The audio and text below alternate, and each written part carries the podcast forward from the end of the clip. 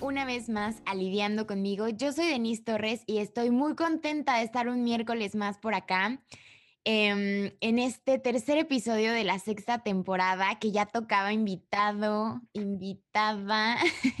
y la neta es que estoy muy contenta por la invitada Sasasa que tengo el día de hoy. Ya sabes que yo siempre me ando tratando de rifar lo más posible y la neta es que hoy yo me siento así como, híjole, híjole, nerviosa, feliz, emocionada de todo un poco porque aparte traemos un tema muy cool. Entonces, pues antes de que siga yo con mis choros, te la voy a presentar para que me acompañe ya por acá y nos puedas disfrutar a ambas. Ella es Andy Martín, psicóloga y sexóloga. Andy, ¿cómo estás? Hola Denise, muy bien. ¿Y tú? Muchas gracias por la invitación y las flores.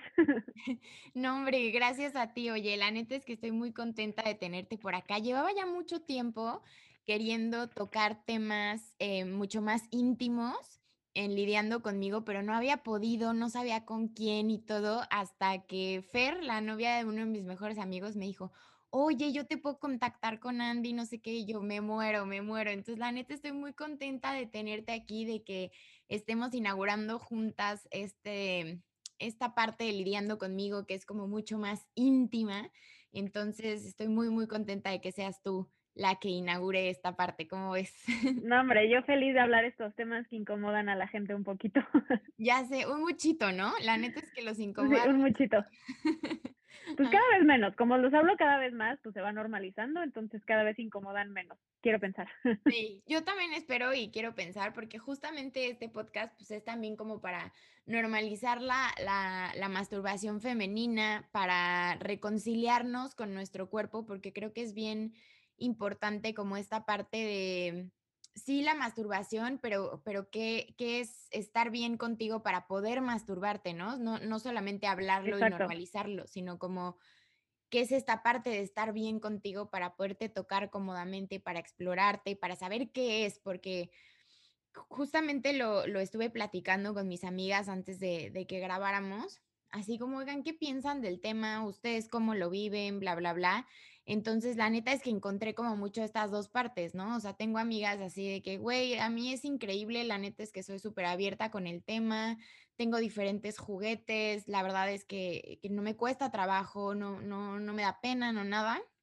Y también había esta parte de, no, pues yo lo respeto y así, pero la verdad es que yo no lo practico y también hay esta parte de, pues es que yo sí lo practico, pero todavía no sé qué onda. Entonces, como que sí, eh, o sea, dentro de, un mismo círculo, digamos, hay como muchas vertientes, entonces por eso creo que es importante que, que platiquemos. También me queda claro que no es tema de un solo podcast, pero bueno, poco a poco, ¿no? Exacto. Em, Exacto. y eh, justo ahorita lo que dijiste, lo, lo, platico con una de mis mejores amigas, que es, que es igual, ¿no? O sea, dentro de nuestro mismo círculo social, eh, pasa lo mismo, como hay muchas que dicen, sí, no pasa nada y lo puedo platicar y lo puedo platicar contigo y otras es, o sea, de plano me paro de la mesa y me voy a otro lado en lo que terminan de platicar esto, porque ni siquiera sé, deja tú no lo hago, no sé cómo interactuar con la información, o sea, no sé qué contestar, eh, me, me, da pena quedarme callada, o sea, está, está muy cañón como dentro de un mismo nivel socioeconómico, por así decirlo, y dentro de un mismo círculo social haya como estas ideas eh, tan tan diferentes, o sea, como en una balanza tan arriba y tan abajo. Sí, sí, muy cañón.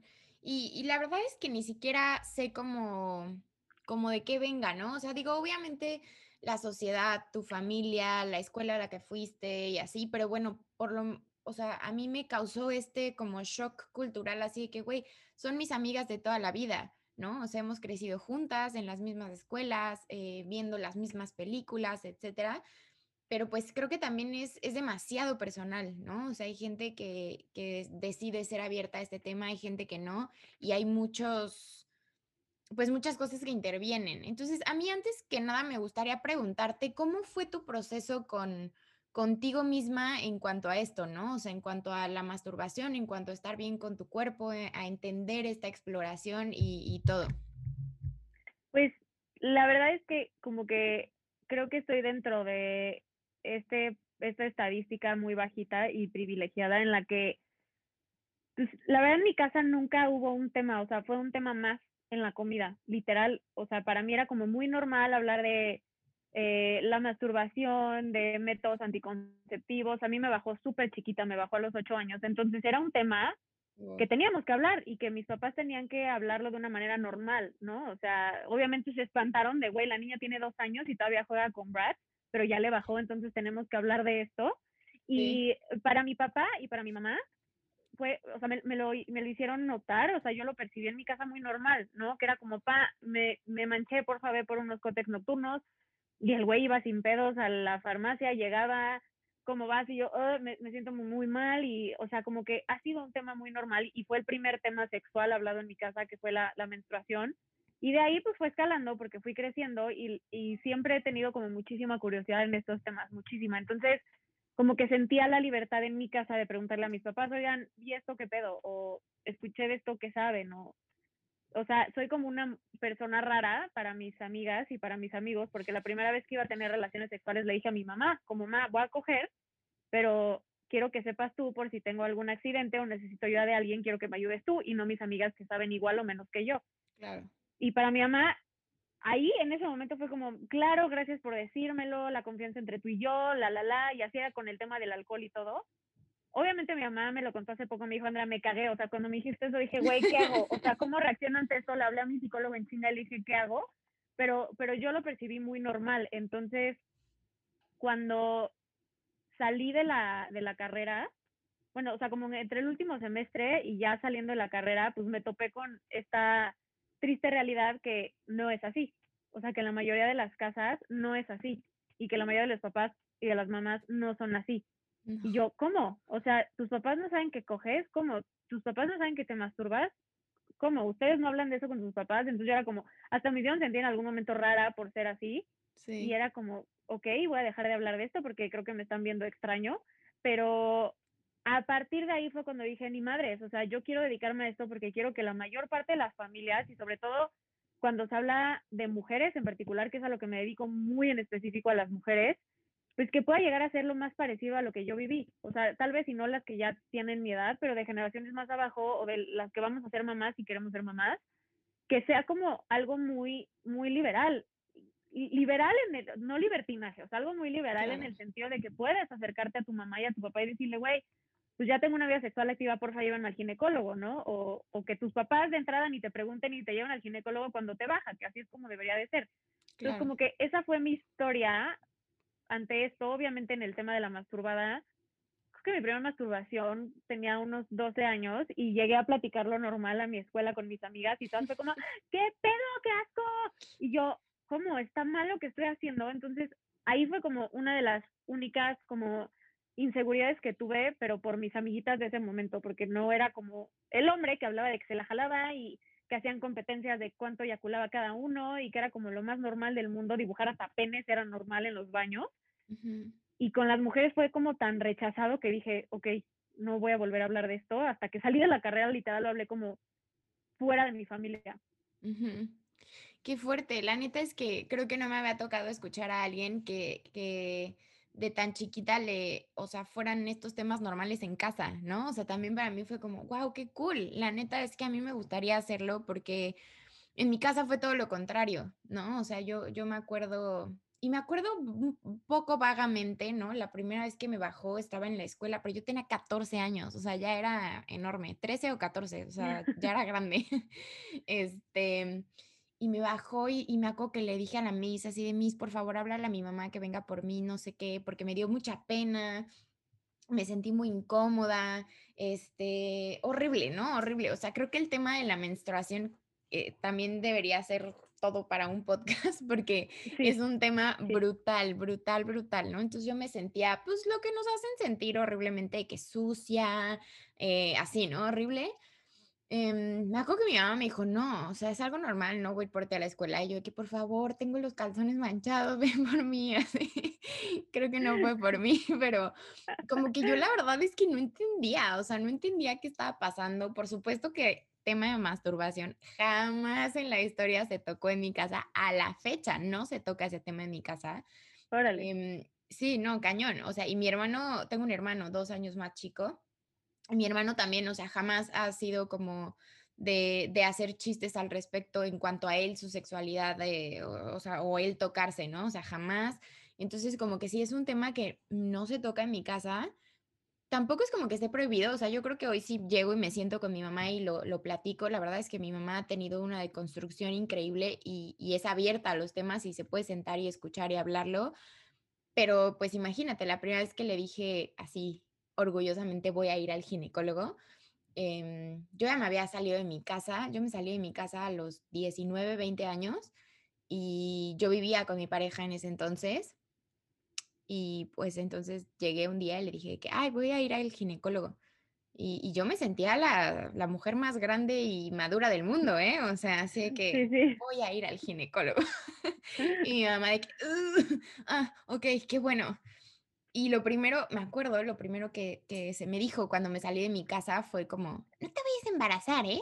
Y yo como, güey, o sea, apenas voy a salir al mundo a ver qué onda conmigo, como que, güey, lo que menos se me ocurrió en la vida es me voy a embarazar, pero como que los papás todavía tenían esta idea de como no estás bajo mi control, entonces lo primero que vas a ir a hacer es coger, ¿no? O, o, claro. o, o, solo se coge de noche, entonces no te puedes quedar a dormir en casa de tu novio, o estupideces así que digo, güey, y que creo que también, eh, no, no sé, ahorita me dices tú qué, qué piensas, pero a mí se me pasó un poco esto a la cabeza de, ah, entonces solo me masturbo de noche, ¿no? O sea, yo lo tenía un poco arraigado hace unos años de, ah, entonces solo puedo tocarme de noche, solo puedo ver porno de noche, solo puedo pues sí, todo lo que tenga que ver con, con, sexualidad de noche. Digo, ya cogía de día, pues, pero como sí, que tenía... Pero eso. todo lo demás de noche. Ajá, tenía eso en la cabeza. Entonces, la neta es que para mí sí ha sido muy complicado eh, esta parte de, de, explorar mi cuerpo, de, de entender que es algo normal, de entender que es algo bueno, ¿no? O sea, me acuerdo el primer comentario que tuve y, y porque mi novio actual es una persona muy abierta, eh, estábamos en, en, el acto, empezando el acto, y de repente le dije como, o sea, creo que nunca había hablado tan abierto aquí en el podcast en cuanto a mi sexualidad, pero bueno, estamos aquí por algo. Eh, entonces estaba como a punto de hacerme oral y le dije como, méteme el dedo. Ay, qué pena, mi mamá va a escuchar esto. Saludos. Hola, ma. Este, y le dije como, méteme el dedo. Y ya, y es algo que platicamos a la fecha, me dijo, es que me gustó mucho que supieras qué te gustaba, ¿no? O sea, como que claro. normalmente no, no, no es lo normal, que qué triste, ¿no? Debería de serlo. Pero fue como, Claro. sí, güey, sí sé que eso me gusta. y aparte hay, hay un tema importante que se llama brecha orgásmica en México, que son todas aquellas mujeres heterosexuales que no tienen orgasmo, ¿no? O sea, ay, qué, qué idiota que no busque la estadística para tenerla aquí bien, pero ponle que el 70% de los hombres tienen orgasmos y el 30% de las mujeres tienen orgasmos, ¿no? O sea, estamos hablando de que más del 50% de las mujeres heterosexuales en México no están teniendo orgasmos Sí, y hago mucho énfasis en mujeres heterosexuales porque, ¿qué pasa? O sea, ¿qué hay detrás de eso y cómo podemos analizar el tema de la brecha orgásmica? Pues tenemos la pornografía asquerosa que te enseña que el placer es como para el hombre, ¿no? Y, y el cuerpo de la mujer, independientemente de si le das placer o no, sigue siendo placer para el hombre. Y sí, aparte de esto, súmale la variable de que las mujeres no se están masturbando y no se están conociendo. Entonces, por supuesto que hay una brecha orgásmica gigantesca en México porque tú llegas con un güey que de entrada tú nunca has visto tu vulva, nunca en la vida, y permites que un güey la vea antes que tú la veas, y la toque y la explore y él sepa, ¿no? De, ah, así es. Justo estaba viendo una caricatura que se llama Big Mouth, que es como educación sexual, es caricatura para adultos, está buenísima, se la recomiendo, está en Netflix, ok. que es como Mouth, una burla, Big Mouth, Ajá. neta vela, o sea, es como una crítica eh, en tema burlón a, a todo este tema de la educación sexual. Y hay un episodio en particular de cómo dice, o sea, un, un güeyecito se acerca a sus hermanos mayores y les dice, es que voy a, a fingerear a una mujer, ¿cómo le hago? Y los güeyes le decían, ah, lo que les gusta a las mujeres es que les metas toda la mano y que les haga súper duro y súper intenso. Y obviamente era como en, a manera de burla, ¿no? Y yo dije, güey, claro, o sea, si tú nunca en tu vida te has tocado y eso es lo único que has tenido, pues, ¿qué orgasmo vas a tener cuando no te saben ni tocar y cuando tú tampoco sabes dónde te gusta, cómo te gusta, ¿no? De, de qué forma te está gustando que te toquen, con qué te está gustando que te toquen, si te gusta el sexo oral o no te gusta. Y entonces ahí está una brecha orgásmica gigantesca en la que los hombres dicen, claro que no es culpa de nosotros, es culpa de ellas. Y es como, no, a ver, es culpa de una sociedad patriarcal que no nos está permitiendo conocernos. O sea, está cabrón como muchas mujeres todavía el día de hoy no se masturban. Sí, no, no, no. Pero de verdad, ve esa caricatura. Las personas que me estén escuchando tienen que ver esa caricatura. Sí, la voy a ver, te lo prometo, porque sí, la neta es que está cañón. Por ejemplo, ahorita que decías de la pornografía, justamente hace unos días compartí porque a las mujeres eh, heterosexuales, porque estaba dirigido a mujeres heterosexuales, nos gusta ver pornografía lésbica. Eh, en lugar de, de, pornografía heterosexual y es justo esta parte, ¿no? Porque en la lésbica, pues porque es una mujer tocando a una mujer, sabiendo que no se tiene que hacer su, digo, hay de todo, ¿no? O sea, en la pornografía hay de todo, eh, sabiendo que no se debe de hacer súper fuerte o lo que sea, y, y que también cuando estamos chiquitos y a lo primero que recurrimos es a la pornografía, ¿no? O sea, gente claro. como yo, en mi, en mi caso, que, que, no tengo una familia en la que se siente, que nos sentemos, pues, vaya, a hablar de sexo, eh, pues obviamente mi primer encuentro con el sexo es pornografía.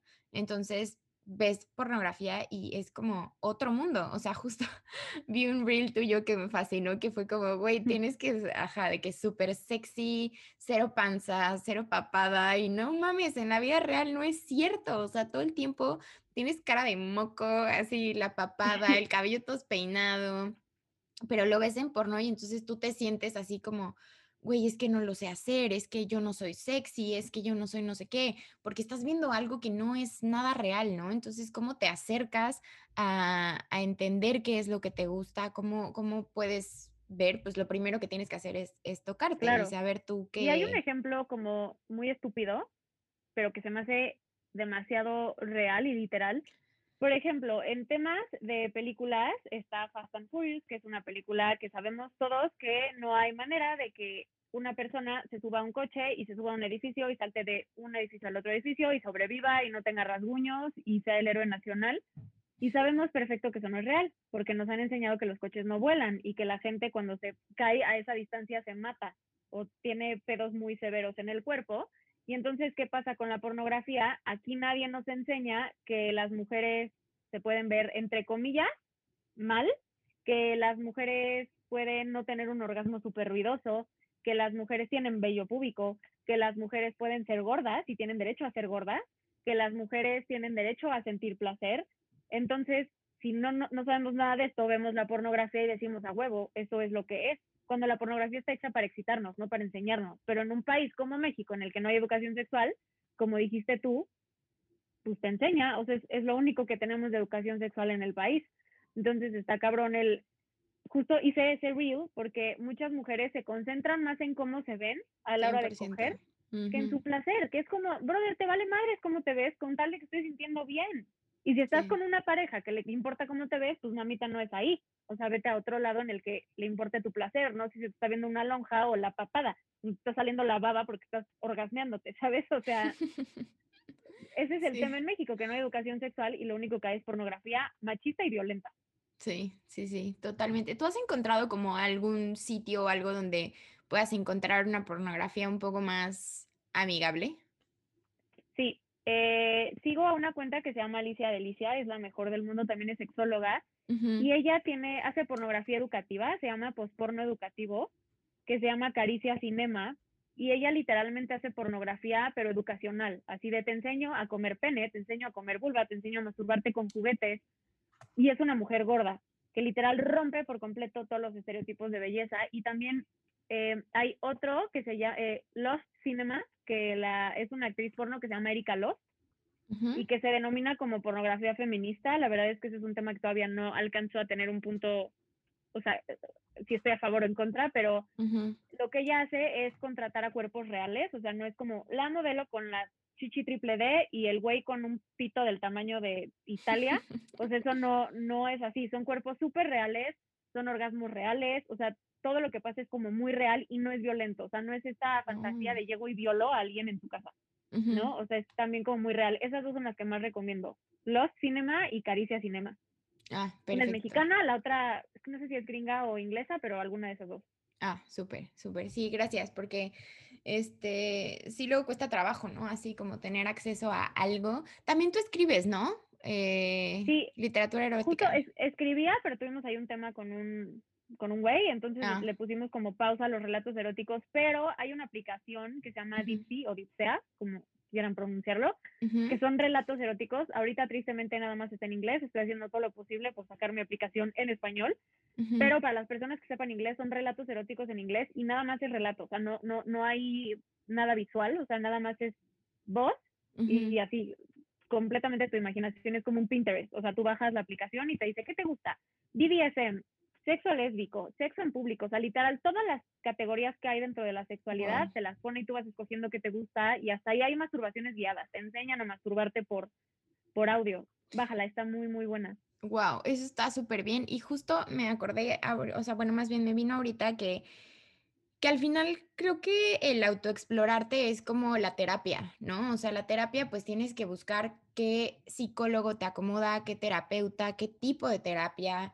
Eh, te funcionan varias, cuál es la que más necesitas, no sé, cuando estás súper triste, ¿no? O sea, como que hay de diferentes. Entonces creo que en mi cabeza ahorita fue buena esta comparación de el, el, autoexplorarte es un poco lo mismo, ¿no? O sea, tienes que experimentar un poco contigo misma qué es lo que te gusta, si te gusta con una almohada, con un juguete, eh, ver porno o solamente escuchar algún relato erótico, o sea, como que creo que que tenemos que darnos también este chance a explorar un poquito como las diferentes opciones que hay para autoexplorarte y no quedarte solo con una, ¿no? O sea, sino que ver que te funciona en ciertas cosas que también es como, pues creo que también da un poco de pena, o sea, voy a hablar por mí, o sea, sí, sí da un poco de pena. A mí algo que me ayudó mucho, eh, que no sé qué tanto tenga que ver, pero bueno, es, es, es, con mi cuerpo. A mí algo que me ayudó muchísimo es que llevo usando la copa menstrual desde hace como tres años. Entonces, eso como que rompió un algo conmigo y con mi cuerpo como muy cool. 100%. O sea, ah, entonces no está tan mal, ¿verdad? Te tienes que tocar, o sea, tienes que meterte los dedos a la vagina para meterte y sacarte la copa. Sí. O sea, eh, como dices, eso rompe por, por, completo esto de ahí no se toca ni se ve. No, pues a ver, para quitártela y metértela, te tienes que meter los dedos, literal. Sí, claro. Y a la fecha tengo una que otra conocida ¿eh? que es como, no, es que yo no puedo. O sea, es que yo no, no, no, no me atrevo a, meterme la mano, a, tocarme. Y es como, güey, primero, o sea, creo que lo que yo puedo, puedo decir por mi experiencia es, primero rompe este, este show, este desmadre que tienes contigo misma con lo de la copa, que es algo como natural, ¿no? Antes de tocarte para sentir placer, puedes hacerlo así. Hay gente que le funcionaría a lo mejor al revés, ¿no? O sea, de que primero me toco y sé qué tengo antes de meterme una copa.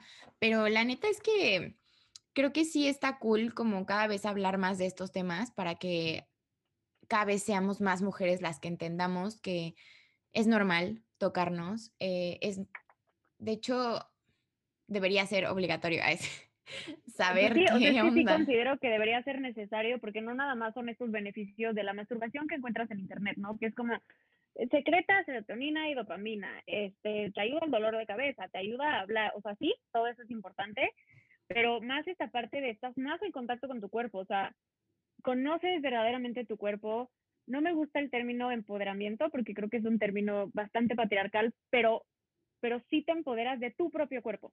O sea, sabes, como, como el ejemplo que decías con tu novio, sabes perfectamente dónde y cómo te gusta, o sea, y, y, y contigo sola. O sea, cuando yo empecé como a masturbarme ya muy consciente, dije, güey, wow, o sea, wow que yo me puedo provocar esto y no necesito de nadie por si un día tengo ganas de sentir un orgasmo, lo voy a hacer y lo puedo hacer y no necesito que mi novio esté acá, o sea, claro. o, no tengo novio y entonces tengo que buscar una pareja sexual para poder sentir placer, para nada, o sea, como que sí, debería ser necesario. Yo siento que todo el mundo, menos las personas asexuales, deberían de masturbarse, o sea, deberían de hacerlo porque tiene beneficios a donde tú le puedas ver, o sea, al, literal al lado donde le puedas ver hay beneficios y no todos estos mitos de te crecen pelos en la mano, te vuelves infértil, este, no sé, estupideces que digo, güey, es que ni lógica tiene tu, tu mito. Sí, claro. Oye, también sabes qué, creo que te da como, como una seguridad diferente, la neta, o sea, como, como tú ya estás Em, sabiendo que, es tu cuerpo, como que, te como que te reconoces mejor y así. Entonces también te sirve mucho como para valorarte como ser humano, porque, por ejemplo, yo me acuerdo que tuve una pareja que esa pareja se sentía muy inferior a mí en cuanto a lo sexual. Em, y obviamente su comunicación no era muy, muy asertiva, entonces su manera de comunicármelo era como, como haciéndome sentir puta, ¿sabes? Por todo lo que viví antes de él. Era como, no, es que tú sabes demasiado, pero no me lo decía como, qué cool que experimentaste y sabes demasiado. No, era como, como él sintiéndose chiquito y entonces a mí me quería hacer sentir puta y me quería hacer sentir mal, que obviamente en su momento yo estando ahí como que no lo noté tanto, pero por ejemplo, hoy que me tengo más a mí, que, que, que, que sé qué onda más conmigo, con mi cuerpo, que me valoro, que me reconozco, que me veo, es como, güey, ¿cómo lo permití? o sea, ¿cómo permití que un pendejo se, se sintiera inferior a mí y me dijera, o sea, que me diera como indirectas de es que eres una puta y por eso, o sea, como tuviste una vida sexual activa más que yo, sabes más que yo y entonces a mí no me vengas a decir qué te gusta y qué no te gusta porque yo sé lo que te gusta y es como, ¿qué pedo, no? O sea, digo, no fue así de agresivo, pero hoy que lo pienso es como, güey, es, pasivo-agresivo, exacto. O sea, totalmente. es el mensaje. O sea, yo con otras parejas que tuve, así, neta de entrada, la pregunta de, ¿con cuánto has cogido? Y yo, sí, sí, sí. Pues te vale madre, ¿no? O sea, te da igual. Y con mi novio actual creo que ni hemos hablado de eso. O sea, no, no se nos ha ocurrido decir, oye, ¿y con, cuántas? Pues, pues no, güey. O sea, si si sabes cómo moverte y cómo hacerle, a mí me da igual. Bueno, y aunque no supieras, te enseño y vemos qué pedo. O sea, sí está como muy eh, satanizado el tema del saber sexual de la mujer, mucho más que el del hombre. O sea, sí también hay hombres que sufren y todo, pero seguimos siendo vulneradas ante este tema muy cabrón. O sea, de, ah, tú sabes de sexualidad, aguas. O sea, yo solita cuando decidí em, dedicarme a, esto, no, no, no, no en lo clínico y en lo privado, sino en redes sociales, yo primero, así yo solita poniéndome el pie, yo le decía a Alfredo, a mi novio, como, güey, ¿qué va a pensar tu familia, no? O sea, de que tu, novia está hablando de sexualidad y esté manoseando vulvas de plástico, o sea, y el güey me dijo como, te vale madres, ¿no? O sea, que piensen lo que tengan que pensar, o sea, ellos también cogen. Nada más que aquí tú no tienes ese doble discurso de cojo, pero entonces a la persona que abiertamente lo habla, eh, la hago sentir mal, entonces entra esa doble moral, ¿no? O sea, que, que creo que como hemos vivido bajo un contexto tan machista, hasta nosotras solitas es como, güey, ¿cómo lo permití? O, o cómo me llegó este pensamiento. Ahorita lo veo y digo, a mí me vale madres que la familia de mi no me deje de hablar. O sea, me da completamente lo mismo. O lo que tú dices ahorita, como, güey, si yo sabía más que tú, pues cuál es tu pedo, ¿no? O sea, disfrútalo, no, no lo cuestiones. Sí, sí, sí. Y, y, y, y, luego, luego notas cuando hay gente que, que te lo dice como, ay, no, qué bueno que sabes, pero como en un, en un tono más como, ni siquiera cuestionándote por qué lo sabes, ¿no? O sea, es como, es como, güey, qué cool y qué cool que, que, te, que seas una persona abierta a explorar tu sexualidad y todo, y entonces más bien qué te puedo aprender, ¿no? O sea, qué, qué podemos sumar. Entonces creo que la neta sí cambia muchísimo el discurso y también cambia mucho, y esto es en general y lo digo siempre en el podcast, tu alrededor vibra acorde a ti. O sea, si tú estás siendo una persona que trabaja contigo mismo, si tú estás siendo una persona que se está cuidando, que está escuchando a su cuerpo, que está poniendo atención aquí adentro antes que afuera, eh, obviamente vas a atraer gente que esté en, el, en la misma sintonía, ¿no? Entonces, pues claramente que yo en ese, en ese momento yo sentía que estaba vibrando diferente y la verdad es que agradezco mucho mi proceso, que hoy fuera de esa relación puedo ver un, güey, si te sentías chiquito no es pedo mío, o sea, no tienes por qué tú hacerme sentir inferior a mí, ¿no? Entonces, como que sí, sí tenemos que poner mucha atención en este tipo de cosas para que no nos vuelva a pasar, ¿no? O sea, porque ya pasó, qué bueno, lo identificaste, chido, ahora que sigue, ¿no? O sea, que, que no te vuelva a pasar. Ahora otro sí, que tema. de esa experiencia. Sí, totalmente. Otro tema, em, puse la cajita de preguntas en Instagram, entonces mucha gente como que se abrió, me, me hicieron algunas preguntas, algunos comentarios. Y entre esos, una chica me, me puso, eh, sufrí un abuso y creo que eso también hace que me cueste mucho trabajo tocarme. Y la verdad es que me siento 100% identificada. Le dije, la verdad es que yo todavía no he llegado a ese punto como de, de, poder hablar el tema en, en, una terapia. Ya estoy buscando. De hecho, justo a ti te, te pedí ayuda para que me ayudaras a, a encontrar a una terapeuta sexual. Eh, porque creo que también tiene mucho que ver, ¿no? O sea, cuando alguien rompe este... Em, es que ese tema todavía me cuesta mucho trabajo. Y es la primera vez que lo hablo en el podcast. Entonces, cuando alguien rompe como esta confianza de, tu cuerpo, como no sé cómo decirlo, te roba eso. Sí, te lo pues, quita. Te lo quita y es algo que no te pueden regresar así nomás de la nada, eh, que tal vez nunca regrese igual a como estaba. Entonces, como que esa parte sí también, yo, yo digo que sí tiene que ver 100%, ¿no? Sí, claro, o sea, digo, vamos, hay que entender que todas las personas son diferentes y todas las personas tienen maneras diferentes de afrontar X situación, sea positiva o negativa. Hay muchas personas que sufrieron de algún abuso y hasta el día de hoy no hay tema, ¿no? O sea, como que lo, lo, lo pudieron manejar de otras formas, pero, pero sí, o sea, a mí me, me, me, topo y en mi consulta privada, pues sí, tengo a muchas mujeres, tristemente, que se, está cabrón, que es como la norma, ¿no? O sea, la mayor parte de las mujeres fueron abusadas y a mí se me hace una mamada, como ¿cómo, ¿cómo crees? O sea, yo en algún momento le llegué a preguntar a mi mamá como, güey, en algún momento me abusaron y mi mamá como, no, por, y yo, porque a mi alrededor hay, eh, eh, o sea, como que convivo con puras mujeres que fueron víctimas de abuso o de violación. Entonces está cabrón y cada mujer lo, lo, lo percibe de forma diferente. O sea, puede ser desde lo que se le conoce como, obvio esta palabra, pero como esta promiscuidad en la que hay como una impulsividad sexual de coger y coger y coger y coger y coger y coger. Entonces es esta parte de volver a hacer el abuso, pero de una manera en la que la mujer tenga el poder, ¿no? Como ahora yo decido cómo, dónde y, y, cuándo me toca, ¿no? Y entonces como que lo, lo, lo trabajan en esa parte. Eh, hay otras que justo es, no, no, no, no me puedo tocar, hay otras que, que hay un, un, ay, se me fue la palabra, un, ay, se me fue la palabra, pero lo que se le conoce como vaginismo, que es cuando la vagina literal, los músculos del suelo pélvico se te cierran y no entra nada, o sea, pero ni un móvulo, nada, nada. Eso también puede ser, no siempre, ojo para los que nos están escuchando, no siempre, pero la mayor parte del tiempo es porque fueron víctimas de un abuso y el cuerpo se defiende y se cierra y dice aquí no entra nada. Eh, otras eh, pueden masturbarse, pero a la hora de tener relaciones sexuales con alguien más les cuesta mucho trabajo o viceversa, o sea, como que se puede reflejar de distintas formas, pero sí, la mayor parte del tiempo el abuso sexual llega a tener muchas consecuencias en la vida sexual de las mujeres si no se trata como con, con, la persona correcta y en, el, y en el momento en el que se debería de trabajar. O sea, siempre es un buen momento, pero híjole, aquí debería ser, si fuiste víctima de abuso, el Estado te debería de dar así, aquí está tu terapia y trabájalo, porque no es algo como que me reprobaron en un examen, ¿sabes? O sea, si es un trauma que se queda ahí, que necesitas trabajarlo, necesitas platicarlo, necesitas resignificarlo. Entonces sí es un tema de de que sí te puede dejar como tipo secuelas, por así decirlo, el, el, el tema del abuso. O sea, sí es como complicado, pero cada mujer es diferente.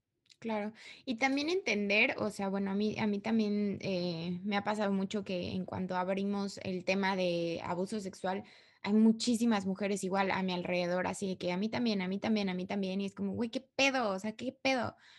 Y a muchas, o sea, bueno, voy a, no, no voy a generalizar 100%, pero con las que yo he podido platicar, nos, nos ha pasado que podemos externar el tema hasta muchos años después, ¿no? Entonces, pues ya por muchos años ya tuviste este como bloqueo en tu cabeza y en tu cuerpo y en tu ser entonces, ahora que lo empiezas a abrir y abrir otra vez esta herida, está bien cabrón porque tienes que abrir la herida y entonces trabajar en lo tuyo y entonces ver en qué te afectó y ver cómo puedes arreglar eso, pero también tiene que ver con el tema sexual, pero también tiene que ver cuando estás sexualmente con una pareja, bla, bla, bla. Entonces, obviamente sí es muy abrumador, pero creo que no hay nada como empezar a hacer algo al respecto y en mi caso, pues es, quiero tomar terapia específicamente como en el tema sexual, ¿no? O sea, porque creo que no nada más es Em, como con un terapeuta normal, con un psicólogo normal. O sea, yo sí ya llegué a este punto que llevo ya varios años en terapia, en diferentes terapias y todo, y digo, sí, este tema en específico, la neta es que sí, lo voy a tratar 100% con un sexólogo,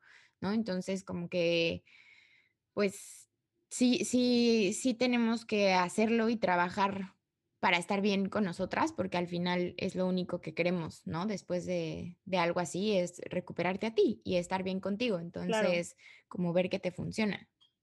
Porque aparte entendamos que el placer es nuestro, o sea, el, el, placer nadie nos lo puede quitar, pero sí te pueden quitar la información, te pueden quitar las ganas, te pueden quitar la motivación. O sea, el placer está y tu cuerpo es, tiene capacidad erótica pero hay un chingo de variables que hacen, que te hacen creer que te quitaron eso, ¿sabes? O sea, que, que ya no funcionas para eso y no, no funciona de esa forma. O sea, hubo variables que te impidieron llegar a eso, pero el placer, o sea, tu cuerpo sigue siendo, eh, em, tiene la capacidad de sentir placer, tú sigues siendo merecedora de placer, que eso es lo que trabajo muchísimo en mis redes sociales. O sea, independientemente de tu historia y de quién seas ahorita, tú eres merecedora de placer sí o sí. O sea, eso nadie te lo puede quitar, o sea, ni siquiera es un derecho, es algo que tiene tu cuerpo, que nadie te lo puede quitar, pero sí te pueden fregar en el camino. Claro, claro.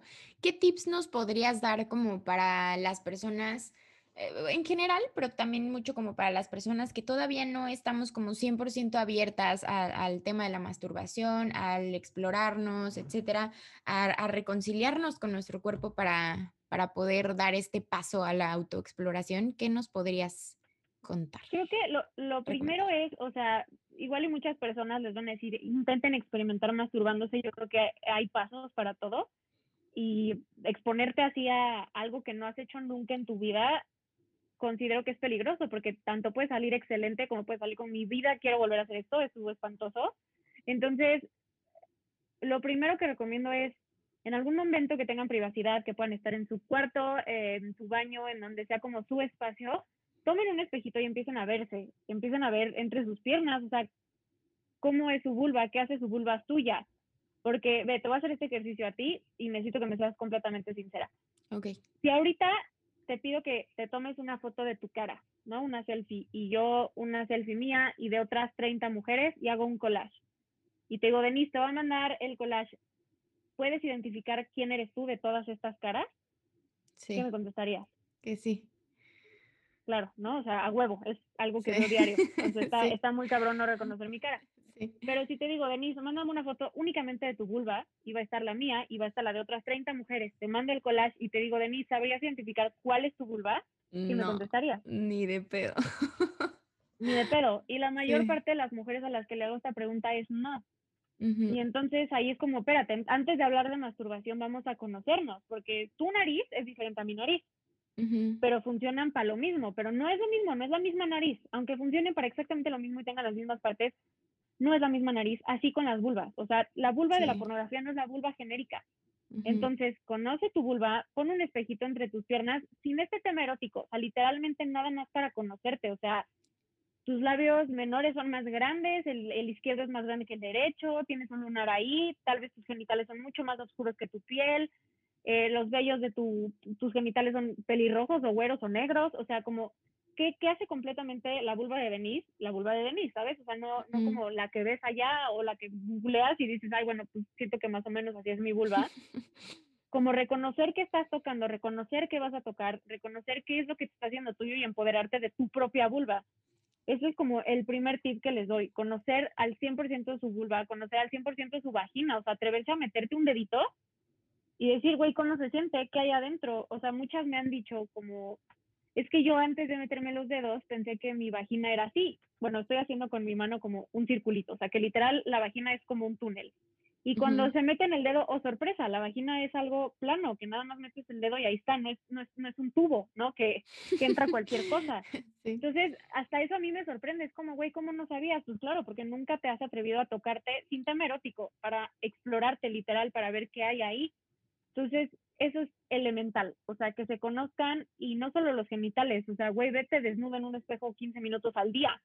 Normaliza tu cuerpo, normaliza tu lonjita, normaliza tu bubi derecha más grande que la izquierda, o sea, como que familiarízate con tu cuerpo antes de amarlo, antes de tocarlo, antes de venerarlo, ve qué hay en el espejo que creo que en este mundo, independientemente del país en el que vivamos, vamos tan en modo automático que en ningún momento nos sentamos a vernos desnudas, a ver qué sentimos al vernos, con, o sea, cómo se siente nuestra desnudez, al ver cómo es nuestra vulva, porque todo es muy automático, todo es como trabaja, no sé qué, no sé qué, duérmete, luego coge, pero pues no, no, no, no te sientes a ver antes de coger qué están cogiendo, ¿sabes? O sea, qué, están agarrando, qué están lamiendo, o, o tú, como si las personas que tengan pareja hagan este ejercicio, párense y está muy awkward, pero nada más está muy awkward de decirlo, porque al momento de hacerlo empieza a haber una conexión muy profunda. O sea, las personas que tengan pareja, párense una enfrente de la otra, completamente desnudas durante 15 minutos sin hablar.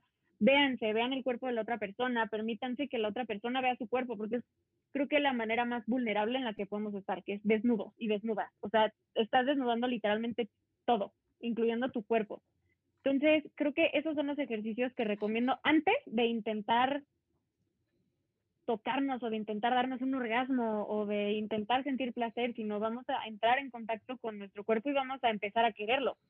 Dentro de lo que odio, bueno, pero pues lo acepto y lo tengo y lo cuido. Entonces ese es como el, el tip que les doy como para empezar con, con, este mundo de la aceptación, del amor propio, de la masturbación.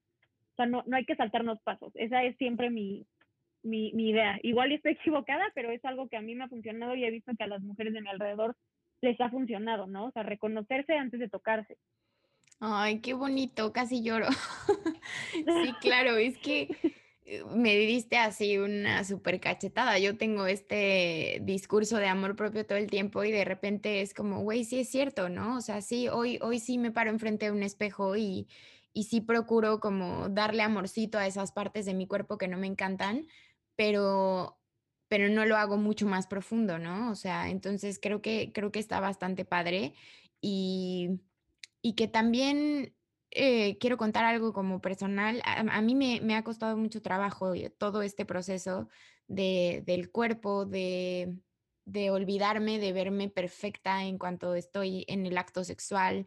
Em, me ha costado mucho, ¿no? O sea, yo, yo traía como muchos pedos de sociedad de, güey, estás bonita y entonces todo el tiempo te tienes que ver bonita y todo el tiempo tienes que estar peinada y todo el tiempo que no se te salga la lonja y que no se te salga el pezón y bla, ¿no? Entonces, eh, me he deconstruido durante mucho tiempo y, lo hago todos los días, entonces sí ha sido como un proceso bien diferente. Y la verdad es que algo que también me ayudó mucho y, y que a veces me cuesta trabajo reconocer es que me ayudó mucho mi pareja actual, ¿no? O sea, no fue algo que, que empecé a hacer yo sola entonces también de repente como que le quito ese mérito a mí, me quito ese mérito a mí misma de, sí, es que estás eh, hablando más de sexualidad porque porque ni te, te alienta a, no, no, no es tuyo. Y es como, no, espérame, güey. O sea, también, no porque alguien me haya inspirado a hablar de esto o, me haya inspirado a conocerme un poco más, me quita el mérito a mí como persona, ¿no? Y, lo, lo expreso por si hay alguien afuera que le pase lo mismo. A mí me costó mucho hacerlo por mí sola. Em, empezar a hacerlo por mí sola, pero al final de cuentas, pues lo hago yo, ¿no? O sea, es mi trabajo, es mi situación, es yo verme al espejo, yo hablar conmigo, yo tocarme. Entonces, la neta es que no importa cómo empieces, no importa quién te dé la inspiración, no importa de dónde venga, mientras lo hagas por ti y para ti, creo que eso es lo más importante. Claro, y darte méritos y ser autocompasivas, ¿no? Porque también pregunto mucho esto, como, güey, si una amiga tuya muy querida llega contigo y te dice, soy gorda y soy una pendeja, y por supuesto que hasta te enojas y la frenas y le dices, güey, espérate, o sea, ¿y por qué nosotras con, en nuestro discurso interno es así? O sea, ¿quién va a llegar a decirnos a nosotras mismas como, güey, te estás tratando espantoso, o sea, estás siendo una tirana contigo? No te lo va a decir nadie más que tú misma en el espejo, como decir, chale, hoy me hablé espantoso y me estoy exigiendo demasiado y soy un pinche ser humano que la caga todos los días. ¿No? Entonces es mucho eso también, ser autocompasivas con nosotras y reconocer lo que hacemos por nosotras, porque a veces lo vemos tan pendejo y tan pequeño, pero lo ves como con perspectiva, ¿no? Como si estuvieras en una película y tú lo estás viendo desde afuera y dices, no, voy a avanzar un chingo y he logrado un chingo de cosas yo solita. O sea, como dices, independientemente de la gente que ha estado en el camino empujándome, lo he hecho sola, porque aunque la gente me empuje y yo no quiero, no lo voy a hacer. Claro, claro. Ay, Andy, muchísimas gracias. De verdad disfruté un montón esta plática. Tenía ya de verdad muchas, muchas ganas. Hubo ahí también gente en Instagram que me dijo, güey, qué increíble. Y yo ya sé, ya sé, porque te admiro muchísimo. Me encanta lo transparente que eres. Eh, me fascina porque aparte también me siento muy identificada, ¿no? O sea, yo en mi, en mi Instagram también soy una persona muy transparente que, que no me da pena la mayoría de las cosas, la verdad te voy a ser muy sincera, este es el podcast que, más pena, por así decirlo, me ha dado, porque nunca había hablado de este tema como tan abiertamente. eh, porque muchas veces ni siquiera lo toco con mis amigas, ¿no? Entonces, con el que más hablo de esto es con mi novio, pero pues él como que es el que más tiene que ver, digamos, entonces me es más fácil, pero, pero nunca lo había hecho, entonces también fue un reto para mí, este, y de verdad te lo agradezco. Hay, antes de que se me olvide, una amiga eh, Daniela, estábamos platicando del tema y me dijo, güey, es que masturbarte es como ponerte una mascarilla y me encantó porque claro que sí, o sea, es self-care, self-love y entonces es apapacharte. sí. Exacto. Sí. No, oye, gracias a ti, ¿eh? O sea, como que qué honor que sea la primera vez que hables de tantas cosas como tan delicadas para ti, tan profundas para ti y supongo que en algunos aspectos tan dolorosos de verdad, gracias por invitarme y como sentirte con la confianza de poder platicarlo conmigo. Yo, la verdad, ya me estoy invitando otra vez a tu podcast, pero estoy muy feliz de poder hablar de menstruación, de cólicos, de anticonceptivos. O sea, de verdad que qué bueno que ya estás pudiendo y que estás logrando como también abrir estos temas porque son súper necesarios. O sea, todavía faltan más espacios para hablar de esto. O sea, y gracias a ti por, por, por abrir este espacio para las personas que te escuchan, tanto hombres como mujeres que puedan escuchar que esto es normal, o sea, que es una parte más de nosotros, o sea, es imposible escindirlo, ¿no? Como la sexualidad y yo, o sea, no, somos una misma persona. Sí, ay, no, no, no, de verdad, muchísimas gracias a ti. Yo creo que ahorita que terminemos voy a quedarme llorando un ratito, está bien, porque que creo que lo, lo necesito y también es un aplausito a, a poder Em, poco a poco ir trabajando estos temas que, que, me siguen costando un poco de trabajo. Y obviamente estás súper invitada, bueno, todas las veces que quieras podemos hacer uno cada temporada, dos cada temporada.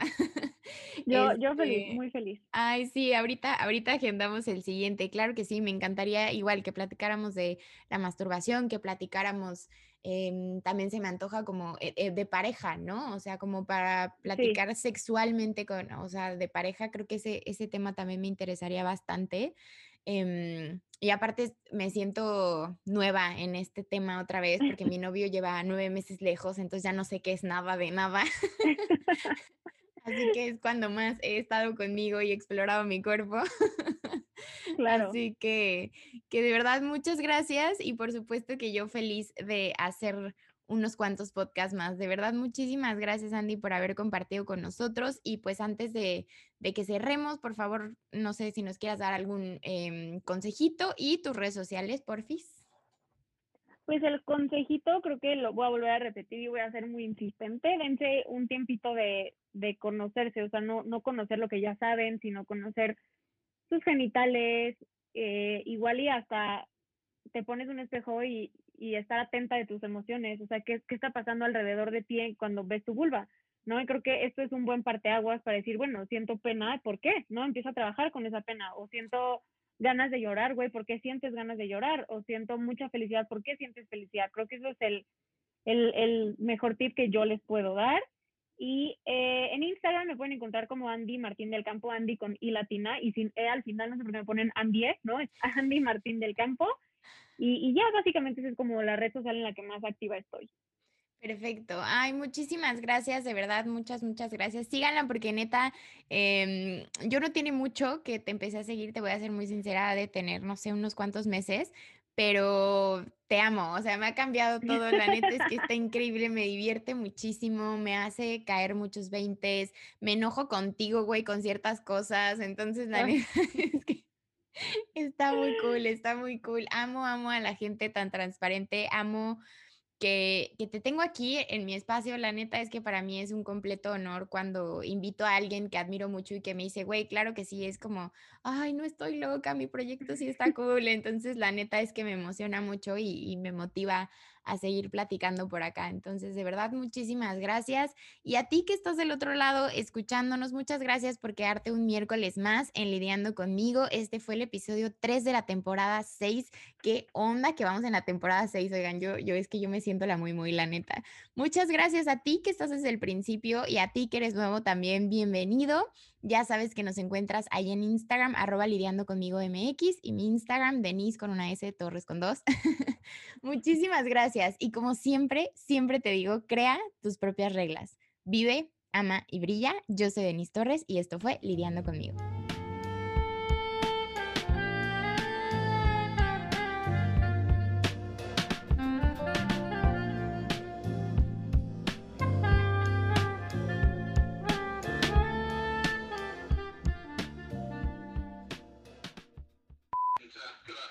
Ay, espérame, perdón. Que no hay manera de callar eso. ¿Qué es eso? Güey, hablan en mi, en mi cuarto, dan anuncios en una bocinita en el cuarto sin aviso alguno. Y hoy a las 7 de la mañana, así yo dormidísima, de, buenos días, ya sabemos que son las 7 de la mañana, pero vamos a hacer de COVID y no sé qué. Y yo,